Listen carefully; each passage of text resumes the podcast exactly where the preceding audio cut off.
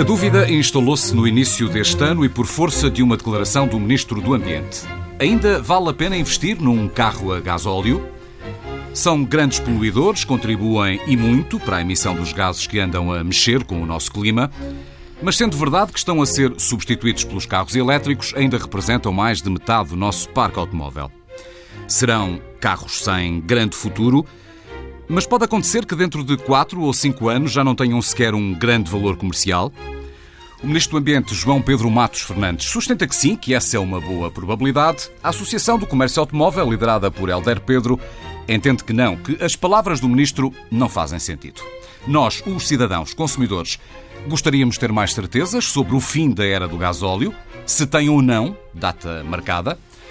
Matos Fernandes, Helder Pedro, Agradeço-vos terem aceitado o desafio para estarem neste Olhe que Não. É, foi, sem especulação, que o Ministro do Ambiente afirmou que dentro de 4 ou 5 anos os carros a gasóleo já não terão grande valor, ou, como foi acusado na altura seu Ministro, esse é mais um desejo do que uma certeza? Essa é uh, uma tendência fortíssima. Uh, se Portugal vai ser neutro, e foi o primeiro país do mundo a afirmá-lo, vai ser neutro em gases de carbono em 2050, tem que começar depressa a fazer essa transição. Aliás, já a está a fazer. A década mais exigente, e faltam três décadas para 2050, é a década de 2020 a 2030. Assim diz o nosso roteiro, que estimamos aprovar em breve, e se Portugal foi o primeiro país do mundo a afirmá-lo, eh, as Nações Unidas vieram garantir que esse é um destino que o mundo tem que cumprir, sob pena, de facto, do aquecimento global se tornar, incom, eh, se tornar uh, impossível de controlar e, com isso mesmo, a vida na Terra se transformar um inferno. Os transportes são uh, um, responsáveis por uma fatia muito expressiva das nossas emissões. Em Portugal, aproximadamente um quarto, 25%. E temos que chegar a 2030 reduzindo em 40% essas emissões. Isso significa muitas coisas. Significa uma aposta muito grande no transporte coletivo, significa uh, um apostar muito grande também na mobilidade suave, haver mais deslocações a pé e de bicicleta, significa desenhar as cidades para isso mesmo e significa porque a nossa vida não permite nem permitirá dispensar completamente o transporte individual, que ele seja cada vez mais partilhado e cada vez mais elétrico.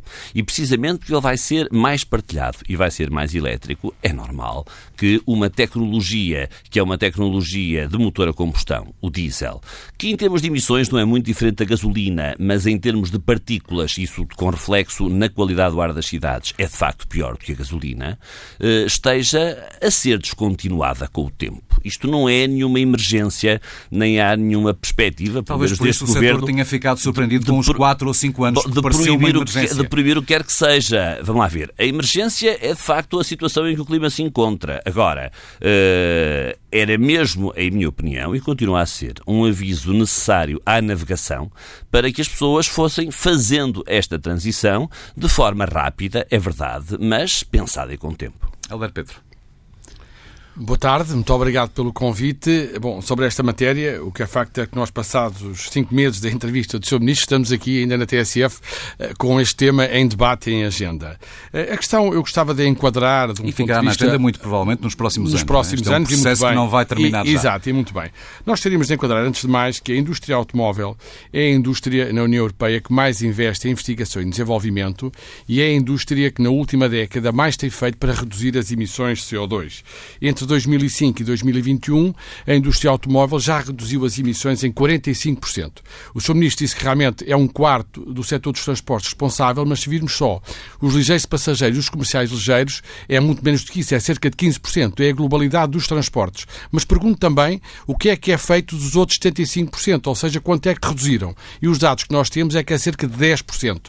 Ou seja, tem estado o foco muito, de facto, na indústria automóvel, mas é aquela que mais tem contribuído em termos da descarbonização do esforço que é feito. Por outro lado, isto é muito importante de referir, eh, os carros diesel, neste momento, cumprem a chamada norma Euro 6, ou seja, há um compromisso em termos comunitários dos construtores com a Comissão Europeia, em que os carros vão cumprindo as chamadas normas euros, com muito menores emissões eh, do que as normas euro anterior. Neste momento, temos em vigor a norma Euro 6 de veículos diesel, ou Euro 6D, que é a expressão técnica, em que o nível de emissões é muito menor do que nas normas anteriores e em que, ao nível das partículas, praticamente não há emissões. E aquilo que é feito é, por exemplo, a Alemanha, chamo já aqui à colação o que tem sido da restrição de veículos diesel, não são os veículos que são vendidos agora. São os da norma anterior ou, da, como em Stuttgart, da Euro 4, que é veículos vendidos até 2001. Portanto, aquilo que nós consideramos é que há uma necessidade de renovar o parque automóvel antigo, que de facto tem níveis de emissões elevados e é o que os outros países já lá vamos estão a, isso a fazer. Reclamado, mas deixa-me fazer esta mas pergunta. Mas a frase Sr. Ministro, isto era só o enquadramento. É já que eu agora. quero chegar, porque qualificou-a como infeliz, lamentável e não correspondendo à verdade. Creio que foi assim que, que, foi o que setor reagiu. um comunicado. Uh, o Helder Pedro rejeita, era isso que lhe ia perguntar, que dentro de 5 anos um carro elétrico possa ser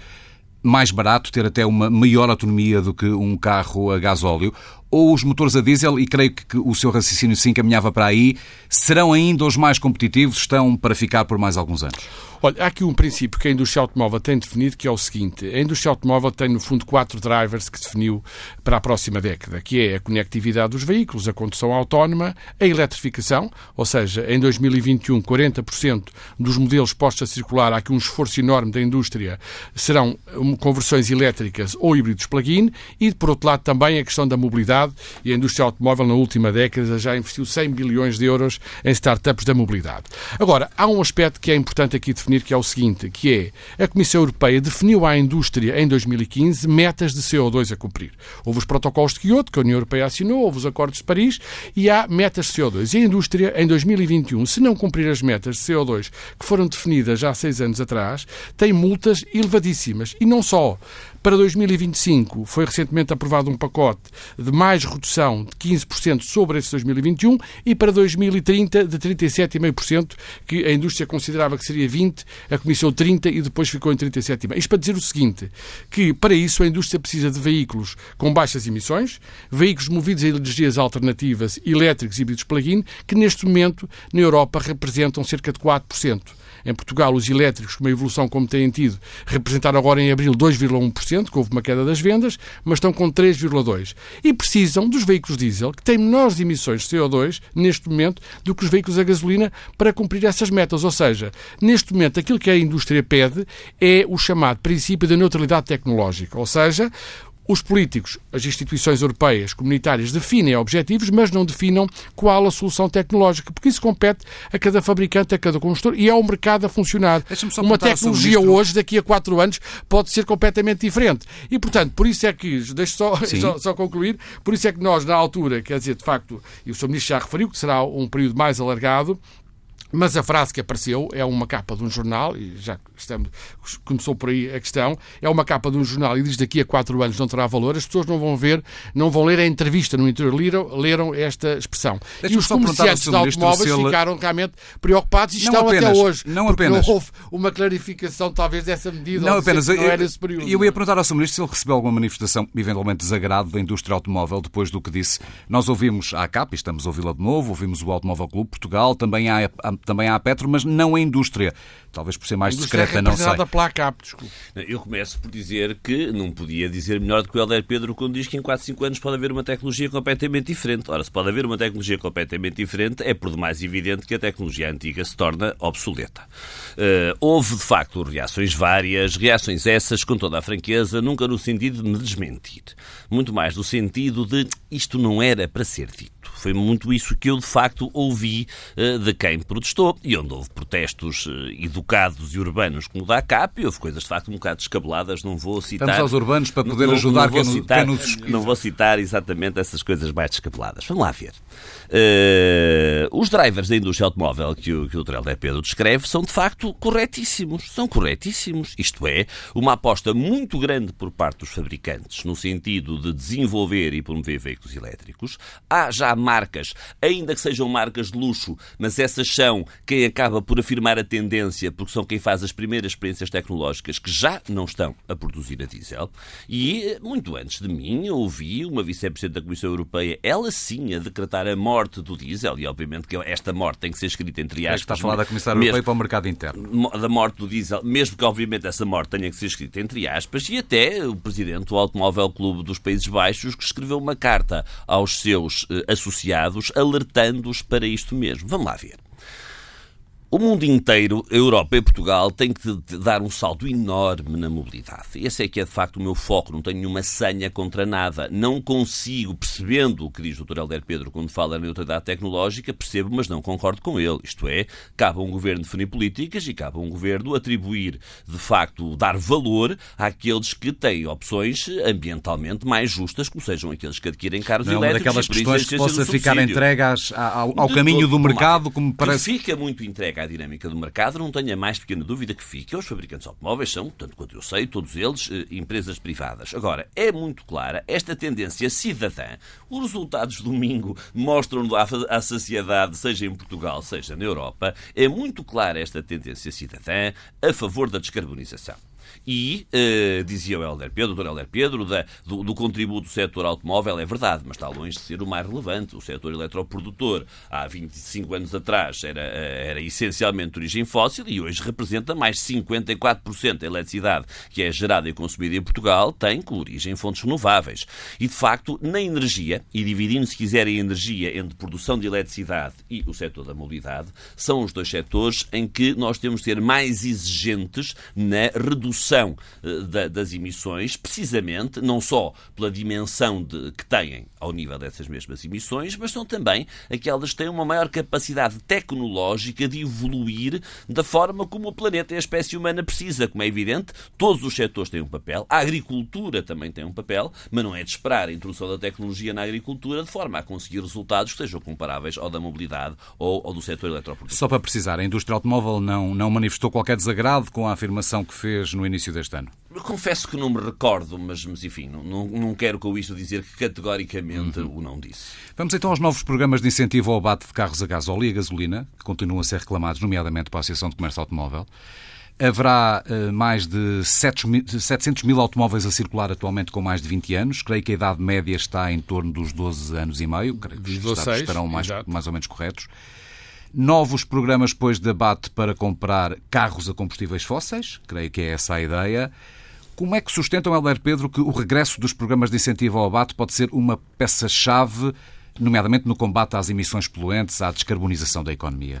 Muito bem, essa é uma excelente questão. Deixe-me só aqui uma precisão, porque estamos aqui realmente num debate e não utilizando a expressão olho que não, mas realmente eh, respondendo ao que disse o Ministro. Que sim, relativamente sim, aos 4, 5 anos para a transformação da tecnologia. Mas a evolução da tecnologia pode ser em vários sentidos, ou seja, quando eu falo de neutralidade tecnológica, pode ser ao nível dos motores de combustão, aquilo que a indústria pede. E do próprio ainda, gasóleo, não? Ainda recentemente, na última semana, o meu colega da Associação de Indústrias Petrolíferas teve um encontro com a comunicação social, que eu li na imprensa, e refere que está a haver um investimento grande nos chamados combustíveis sintéticos. É uma área onde não sou especialista. Até falava isso do pode... diesel mau e do diesel bom. Exato, isso pode ser na próxima um uma década. O que eu gostava de dizer aqui, quatro anos ou uma década, são muito importantes em inovação tecnológica. Nós estamos hoje a fazer projeções para 10 anos ou 20 anos, mas pode haver uma evolução da tecnologia também ao nível dos motores de combustão que vão na linha da descarbonização. Porque esta questão, quando fazemos previsões, de facto, há vários anos, eu já cá estava em 2008, 2009, quando, e muito bem na altura, se começou com esta questão da mobilidade elétrica, e em todas as intervenções que eram feitas, dizia que em 2020 2020, a mobilidade elétrica seria, os, auto, os automóveis elétricos tinham 10% das vendas. E, infelizmente, neste momento, não é essa a realidade em Portugal nem na Europa. Esse é um ponto. O outro ponto, também gostaria de referir da, senhora Comissária, pois ah, eu estive há três semanas com um, um outro Comissário numa reunião alargada no Salão de Barcelona, o Comissário Arias Canheta, que é o responsável da Ação Climática e Energia, onde tivemos um debate alargado sobre a indústria automóvel, e quando chegou à questão do diesel, não querendo focar aqui só o debate neste tema, a questão do diesel, o que o comissário Canhete respondeu, bom, nós, Comissão Europeia, o que temos estado é a assistir, de facto, a algumas cidades, sobretudo na Alemanha, com restrições à circulação, mas da nossa parte é uma tecnologia que existe e compete à indústria. Também o seu presidente francês, e a França tem sido um país com o qual Portugal, nestas questões ambientais, tem até alinhado posições eh, no que respeita também à nossa questão de, dos limites para 2030. Eu estive também num congresso sobre o setor automóvel, no seu presidente Macron, fez uma intervenção final e eu até tomei nota daquilo que ele referiu, que disse que o Governo eh, não quer ostracizar o diesel, compete às pessoas escolher a melhor opção. E falou exatamente no ponto que encaixa na sua pergunta, que é a renovação da frota, que era bom que seguíssemos também o exemplo francês nesta matéria. Para nós eh, é crucial haver aqui, como eu referi no início, uma renovação do parque automóvel. Nós propusemos já várias vezes ao Governo que se reintroduzisse o programa de incentivo ao abate que essa sim era a melhor forma de se caminhar para a descarbonização. Ou seja, se nós pretendemos Porquê? uma. Porquê? Porque, exatamente como referiu, uh, o parque em Portugal está envelhecido, tem uma idade média de 12,6, significa que há 700 mil veículos com mais de 20 anos. Nós gerimos o sistema de recolha e reciclagem de veículos em fim de vida e os veículos que chegam para abate têm neste momento uma idade média de 21 anos, 22 anos, e, como eu referi no início também, não são os carros que foram postos à venda agora, uh, com a norma Euro 6 depois de 2015 ou, ou depois de 2011 com o Euro 5, que têm níveis de poluição. Não, Mas também poluem- preocupam estes, Sr. Ministro, certo? um Euro 6, neste momento não tem nenhuma restrição na Alemanha em termos de circulação. E aquilo que nós pedíamos era realmente um incentivo ao abate desses veículos para troca por um veículo novo. Porque sempre que até se dá um subsídio para a compra, mesmo que seja de um elétrico, o retirar de circulação um carro que de facto tem níveis de poluição elevados, achamos que é positivo. Eu citei o exemplo da França. A França, penso que foi o anterior ministro da Transição Energética, o Nicolas Hulot, que criou o Prima à Conversion, que é de facto um programa de troca de um veículo velho para abate por um programa por um veículo novo, seja elétrico ou uma norma Euro 6 mais recente, e isso é que é o importante para a renovação. Não é só, digamos, o subsídio, que é um subsídio que é positivo, não é de facto dos mais elevados da União Europeia para a compra de elétricos, há países com subsídios muito mais elevados, mas cada caso é um caso e é positivo que exista, é, na nossa opinião, crucial, eh, no âmbito deste programa de descarbonização, e nós não vimos isso em lado nenhum, dois aspectos. Um é realmente este aspecto do incentivo ao abate, que mesmo por um período determinado e definido no tempo. O outro, há aqui uma questão também que eu gostaria de salientar e que há Só perceber se o Sr. Ministro é sensível a essa argumentação para não confundirmos argumentos. Ok. Esta é uma argumentação que continua a não convencê-lo de todo. Eu não, não será na- entender. não será enquanto Matos Eu- Fernandes, consigo- Ambiente, que voltaremos a ter um programa de incentivo Marco, ao abate eu, eu não consigo entender eh, aqui o receio eh, da, da ACAP e do setor automóvel. Eu recordo-me bem no One Planet Summit, promovido exatamente pelo Sr. Macron, de ouvir o então presidente, penso bem, da Renault, a dizer assim: não há melhor negócio para uma empresa. Neste caso, a Renault, do que nos X milhões de veículos que existem eh, a motor de combustão no mundo poderem ser trocados por igual número de veículos elétricos.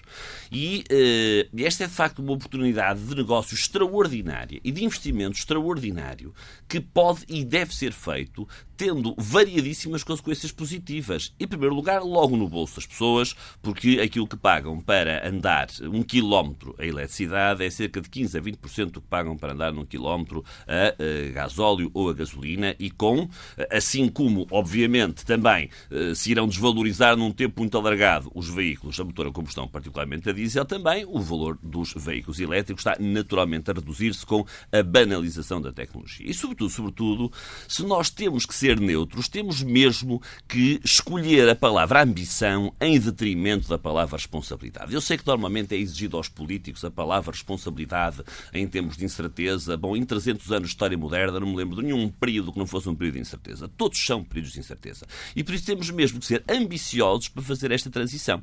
Não há aqui nenhuma urgência- senha contra isto nada nem contra urgência ninguém. do apelo que nos fazem, nomeadamente os cientistas, não se compadece com o tempo do mercado? É um bocado essa a ideia? Aquilo que eu sinto é que o mercado está a andar bastante depressa. De facto, os números de abril foram os que foram, mas nós já vendemos em quatro meses deste ano, os dados são da própria ACAP, Sim, sim. dois terços dos veículos elétricos que vendemos no ano passado, que mais duplicou relativamente ao ano 2017. Ou seja, esta é a tendência do próprio mercado e é por isso que não tenha mais pequena dúvida que o mercado vai cada vez mais apostar, de facto, nos veículos Sim, se é mais que uma elétricos. tendência, é mesmo uma certeza. O ponto é que tempo demoraremos a lá chegar. Acho que é aí que, que está lá o ver. essencial. Eu das penso- nossas eu penso que é o tempo e- e já no- as nossas Sim, sim. metas quais são? É que em 2030 um terço da mobilidade ligeira em Portugal seja ela elétrica. E já há algumas cidades, olha, uma delas é Lisboa, que na estratégia que aprovou, com a unanimidade do voto dos seus vereadores, ou seja, todos os partidos que estão representados, e que penso que é mesmo a paleta dos partidos que estão também representados na, na Assembleia da República, com exceção do PAN, aprovou por unanimidade o fim da circulação dos veículos a diesel em Lisboa no ano 2030. Eu gostava, eu gostava de dizer aqui o seguinte, e retenho que realmente o Sr. Ministro disse um tempo alargado de desvalorização, não serão necessariamente os quatro anos da frase eh, inicial, mas gostava de dizer aqui o seguinte, Sr. Ministro, de facto, nós pretendemos descarbonizar, e descarbonizar já e no imediato. E o incentivo ao abate que pudesse levar a troca de um veículo com uma idade avançada por um veículo novo, elétrico, e poderia haver a majoração se fosse um veículo elétrico, mas também um veículo da norma Euro 6, contribuiria para reduzir significativamente as emissões. Não conseguimos perceber porque é que não é possível escolher só uma tecnologia quando não é assim em França. França tem, de facto, esse incentivo para toda a panóplia de veículos à venda, desde que cumpram as normas eh, atuais e mais recentes. Essa é uma questão que eu gostaria de salientar. Por outro lado, também, eh, na questão também dos veículos elétricos, nós não vemos aqui uma estratégia, nós, indústria automóvel, naturalmente, uma estratégia de todos os países da União Europeia ou da própria Comissão Europeia. Cada país tem definido a sua própria estratégia, mas não há ao nível europeu, e há estudos recentes que foram encomendados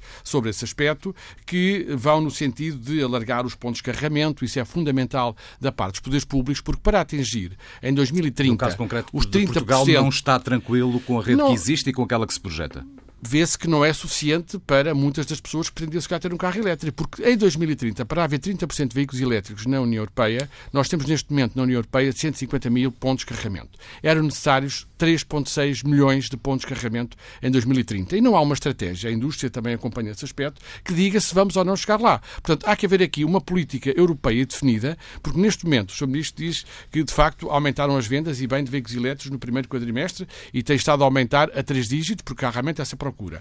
Mas é realmente uma parte muito uh, diminuta ainda do mercado. Apesar de Portugal, em termos da percentagem do mercado, ter uma cota superior à maioria dos países, sobretudo a Espanha.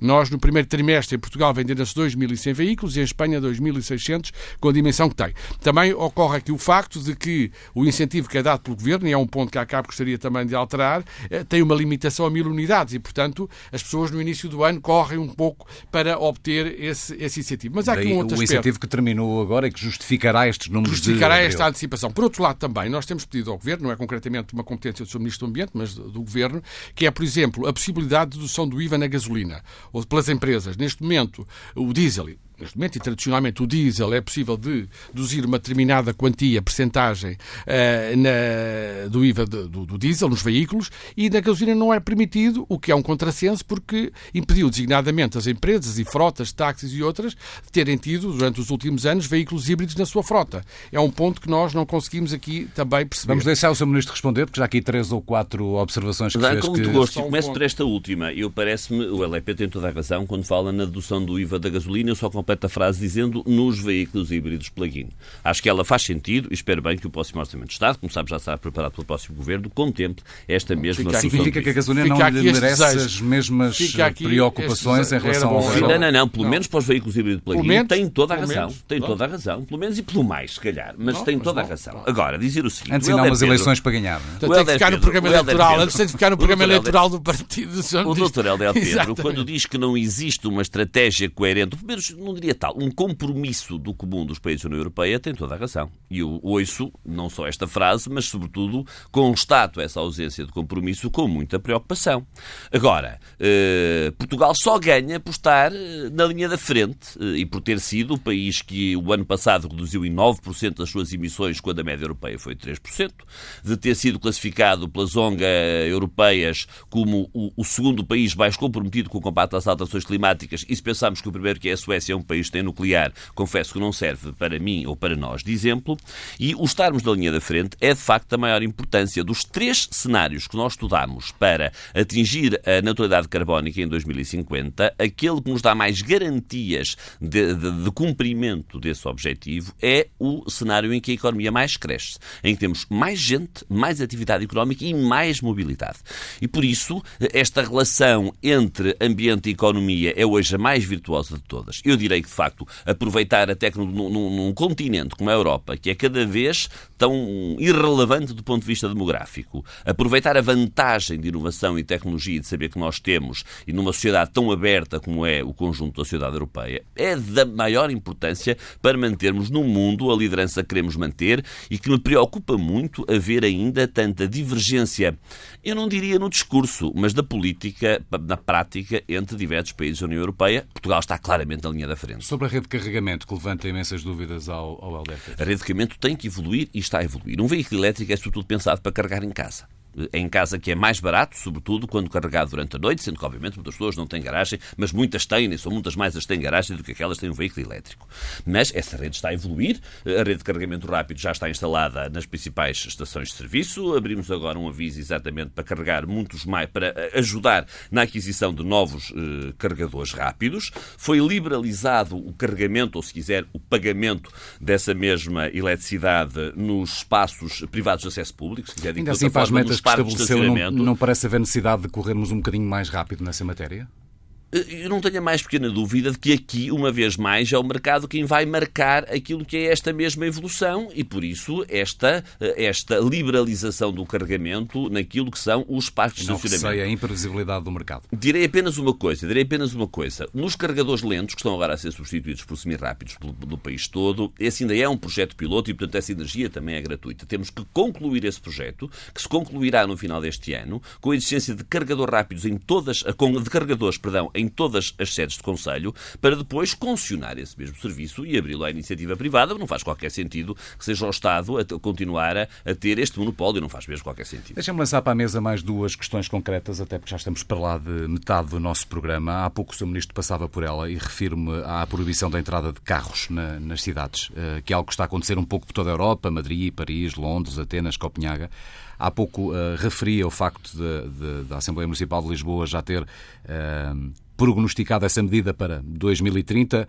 Eh, a minha pergunta vai mais neste sentido e com este enquadramento. Nas, hoje, já hoje, nas zonas de maior tráfego, com mais automóveis, quer Lisboa, quer o Porto, Uh, nem sempre conseguem cumprir os limites das emissões de óxidos de azoto, que são os que mais diretamente influem na nossa, na nossa saúde.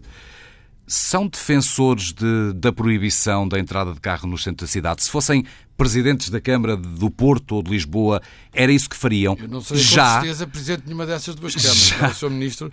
Peço-lhe não... peço esse exercício. Se fosse presidente de uma Câmara, gostaria de ter poder para poder fazer isso. E eu acho que isso deve ser mesmo um Mas compromisso. Os de Câmara não têm esse não poder. Têm esse poder. Não têm esse porquê. poder. Não têm esse poder. Aliás, são várias até eu gostaria as ações, aqui depois, só para não perder as ações tristemente perdidas em tribunal, sim, às vezes, do regulamentado dos tuk-tuks, dos autocarros turísticos, e por isso sim, eu acho que as autarquias têm que ter, de facto, o poder de poder eh, definir um contingente de automóveis que querem ter na sua cidade, eh, e, ou em algumas zonas da sua cidade, eh, e de poder, de facto, fazer uma gestão dos espaço público e que nele circula absolutamente online. Atribuído esse, esse Esta foi, de facto, uma, uma discussão que tivemos recentemente, mesmo dentro do meu Ministério, e não temos a mais pequena dúvida que eh, constará eh, de, de, da nossa proposta de programa de governo eh, criar esta mesma capacidade através de via legislativa para as autarquias, que válida para tudo. Porque assim como eu acho que não faz qualquer sentido andarmos a falar em contingentes do veículo A, do veículo B ou do veículo C, faz sentido olhar para isto como um todo e perceber que o espaço público é um recurso escasso, o espaço de circulação é um recurso escasso e esses contingentes têm mesmo que ser definidos como um todo, admitindo que eh, algumas limitações possam vir a acontecer no futuro próximo, mas pelo menos, pelo menos, essa é claramente uma decisão que nunca deve competir ao Governo, devem ter as autarquias a capacidade de poder Também irá para o programa eleitoral do próximo, de um próximo Governo Socialista? Acredito-se firmemente que sim, até porque eh, se há Governo descentralizador foi este, e esta é claramente uma medida muito relevante de descentralização em complemento às que já foram tomadas. Que sublinhados queria fazer, LDP? É, dois sublinhados aqui, também em relação à anterior intervenção do Sr. Ministro, quer dizer que, de facto, a Europa está na linha da frente no que toca a esses aspectos tecnológicos e de indústria, mas há aqui um ponto na mobilidade elétrica que a Europa ficou um bocadinho para trás, que é, eh, e há um certo receio neste momento, a própria Comissão Europeia, aliás, este Comissário Arias Canheta referiu também esse ponto, que é eh, ter perdido, perdido para a China a iniciativa tecnológica no que respeita às baterias elétricas. E, neste momento, eh, a Comissão Europeia e, sobretudo, a França e a Alemanha, o tal eixo franco-germânico que se falou muito agora na anterior campanha eleitoral para as eleições europeias, estão neste momento empenhados, mas estes dois países, em desenvolver esta tecnologia, porque a Europa, no que respeita às baterias elétricas, ficou para trás realmente em relação à China. Mas no que respeita também à mobilidade elétrica, eu gostaria de deixar aqui este ponto, nesta questão para a década, porque realmente o Sr. Ministro falou, e é bom, ainda recentemente também o Governo Alemão tomou uma decisão eh, de incentivos a carros elétricos para empresas, disse que a medida estava, estava válida até 2030. Por vezes nós aqui em Portugal, infelizmente, as medidas são tomadas tomadas por um governo e ao governo seguinte, ou basta ser um ministro do, mesmo partido, mas que vem a seguir e que revoga a medida. E gostaríamos de ter, quando eu falava há pouco na estratégia europeia, também em Portugal uma definição daquilo que vai existir na próxima década, quando definimos para 2030 uma meta, e designadamente ao, ao nível da fiscalidade. Portugal é um dos países que mais tributa aos automóveis na União Europeia. Gostava de deixar aqui este ponto. É uma contradição, porque somos um país com indústria automóvel. Eh, a indústria automóvel é o principal exportador do país, representa 6% do PIB em Portugal. Temos várias fábricas a produzir automóveis eh, para todo o mundo, não só para a União Europeia, com 97% de exportação. Eh, produzem maioritariamente veículos diesel em Portugal, que é a tecnologia que é pedida e solicitada pelos clientes, mas há um aspecto que é a contradição, que é o governo português, tradicionalmente, não é de agora, é de há 30 anos, tributa muito os automóveis. E este ano, por exemplo, nós iremos ter 800 milhões de euros de imposto sobre veículos. Parece-me que essa é uma medida que não poderá constar 3 no próximo mil milhões de euros. Não, mas Baixar a tributação aqui, mas, sobre... Pedro, é o que eu gostaria de pôr aqui este ponto e, e que os meus associados me têm colocado também, e neste momento também 3 mil milhões de euros do imposto sobre produtos petrolíferos, além do IVA que incide, ou seja, na globalidade, o automóvel, direto e indiretamente, o automobilista, a pessoa que anda de automóvel, eh, consome, eh, eh, contribui com 20% das receitas totais do Estado. Pronto, estas eh, tributações incidem sobretudo, realmente, sobre a gasolina, o gasóleo, eh, eh, as emissões de CO2. Nós gostaríamos também de lançar aqui uma discussão, havendo o avanço da mobilidade elétrica. É uma discussão que não terá lugar na Alemanha, nem em Espanha, nem na Itália, que são países que não tributam os automóveis ou tributam de forma muito residual, não são considerados países em que o automóvel tem uma grande carga fiscal. Haver aqui uma discussão e um compromisso também para a próxima década, o que irá acontecer ou de onde irão provir estas receitas fiscais que o Estado tem necessidade, como sabemos, para cumprir os orçamentos e cumprir os déficits, não é? Ou se o Estado vai abrir mão, de facto, de uma parte destas receitas. Penso que este tema, que está em discussão também noutros fóruns, era importante lançar de onde virá essa receita, como digo, quer são 3 mil milhões. Esta dúvida para lançar uma última pergunta para fechar o programa. Eu ia só terminar. Portanto, Quero. são os 3 mil milhões de euros, de facto, do imposto Porque no roteiro já se escreve algo sobre isso. E são, e são realmente os, os 800 milhões de euros do ISV. Sr. Ministro, eu não eu quero começar ter eu quero começar por dizer que Dr. Pedro tem toda a razão quando diz que os construtores europeus perderam para a China uh, a liderança no que diz respeito às baterias elétricas. Os, os baterias, mas, não os construtores. mas só, obviamente, o Dr. Helé Pedro não tem culpa nenhuma, eu tenho muitíssimo menos. Isto é, uh, há aqui, de facto, um setor industrial que uh, devia ter andado muito mais depressa do que aquilo que andou. e isso é uma responsabilidade desse mesmo setor industrial. Nós temos de ter aqui uma transição justa e por isso temos um roteiro anunciado com esta antecedência toda e por isso estamos de facto a fazer estes anúncios, correndo o risco até depois de, de nas datas vimos a ser desfeiteados no futuro, mas estamos a fazer estes anúncios com esta antecedência toda para que a transição seja o mais justa possível. Sim, há evoluções aqui no emprego. Sim, dar um exemplo muito evidente e muito escatológico, o encerramento de uma central a carvão. E elas são encerradas até 2030, leva, obviamente, à, à perda de algumas centenas de empregos que, obviamente, têm que ser com o tempo que ainda nos falta, serem reconvertidos para outras atividades profissionais.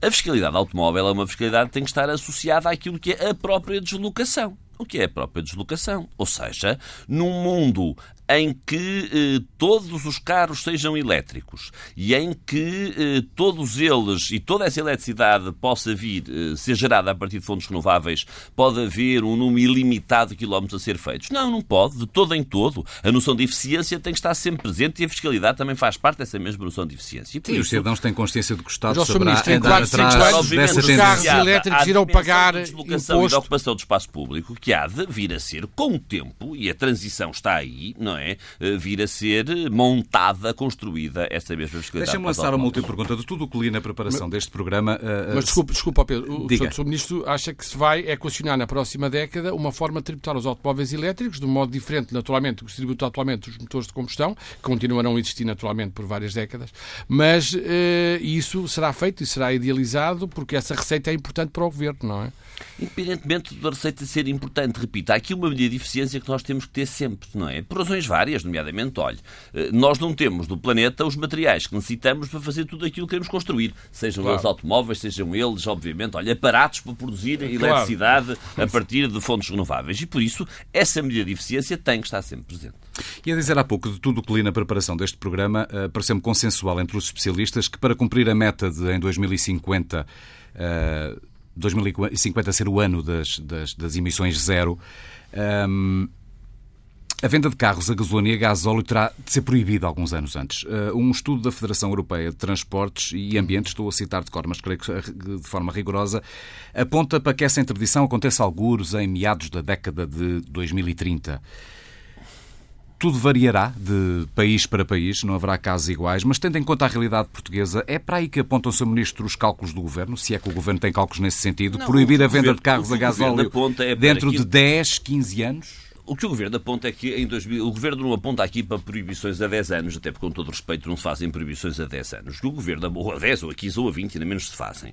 Aquilo que o Governo aponta é para que um terço da mobilidade, de facto, seja elétrica ou hidrogênio. E parece-lhe que sem proibição será possível chegar a esta até meta. 2030. Até 2030 e acreditamos, ou a hidrogênio, até 2030. O hidrogênio é uma tecnologia que começa agora a amadurecer e que certamente, eu já, já tive o prazer de guiar um carro a hidrogênio. Também, uh, e, portanto, uh, contente que eu fico, porque venda automóveis e muito bem achar que isto é positivo, porque acho que é mesmo positivo.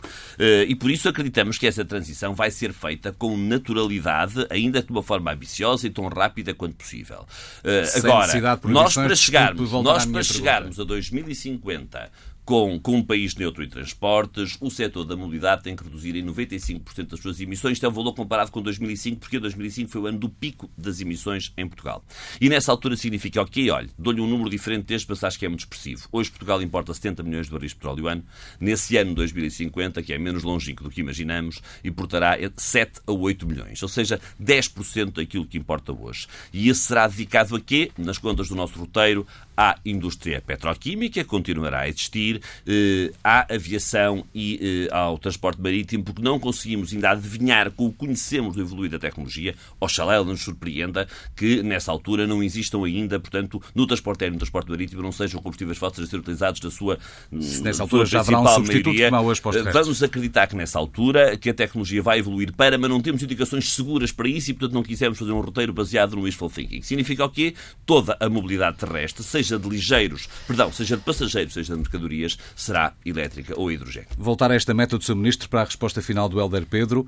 Hoje importamos 700, 70 milhões de barris de petróleo por ano. A meta é que em 2050 importemos apenas 10, Sim, 10 milhões. No máximo. Parece-lhe viável, possível, Helder Pedro? Olha, como eu disse no início, uh, como eu disse no início, são 30 anos e em 30 anos eu não tenho neste momento, se calhar também não tenho o Sr. Ministro, a possibilidade de dizer o que é que irá surgir. Queremos caminhar é para a descarbonização.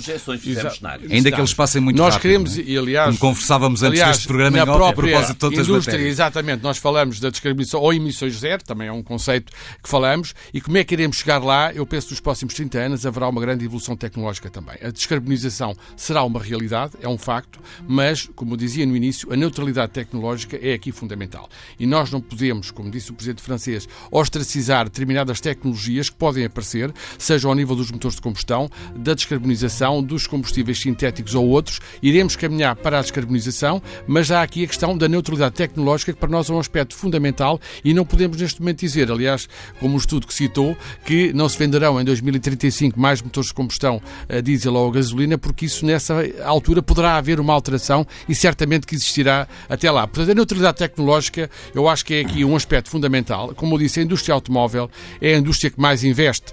Não é aquela questão das máquinas fotográficas e que se descontinuou e aquela indústria deixou de produzir. Não. É a indústria automóvel que investiu muitos milhões para a produção de carros com emissões zero, para carros elétricos, híbridos plug-in, hidrogênio e outros. Temos é que deixar a indústria desenvolver a sua atividade, não perseguir na União Europeia a indústria automóvel como tem sido feito pelos poderes europeus, porque a indústria irá atingir certamente as metas de descarbonização. Helder Pedro, secretário-geral, sim. Dizer apenas, se me permite, que eh, concordo com muitas das coisas que disse o Dr. Helder Pedro no que diz respeito aos veículos elétricos, aos híbridos plug-in. Os tempos é que parecem ser diferentes. E obviamente, e obviamente ao hidrogênio. Agora, descarbonizar quer dizer eh, não utilizar o carbono e os combustíveis fósseis são compostos de carbono, portanto, eles de facto eles vão, vão deixar, vão deixar obviamente, neste prazo, que é um prazo que queremos anunciar já uh, para que todos os possamos prevenir e todos possamos assumir um compromisso, eles deixarão de ser usados na União Europeia um dia. João Pedro Matos Fernandes, Ministro do Ambiente, Helder Pedro, Secretário-Geral da Associação do Comércio Automóvel, obrigado de novo por terem vindo ao Olho que Não, por esta obrigado. troca de argumentos sobre o fim da era do gasóleo. Tem ou não uma data anunciada?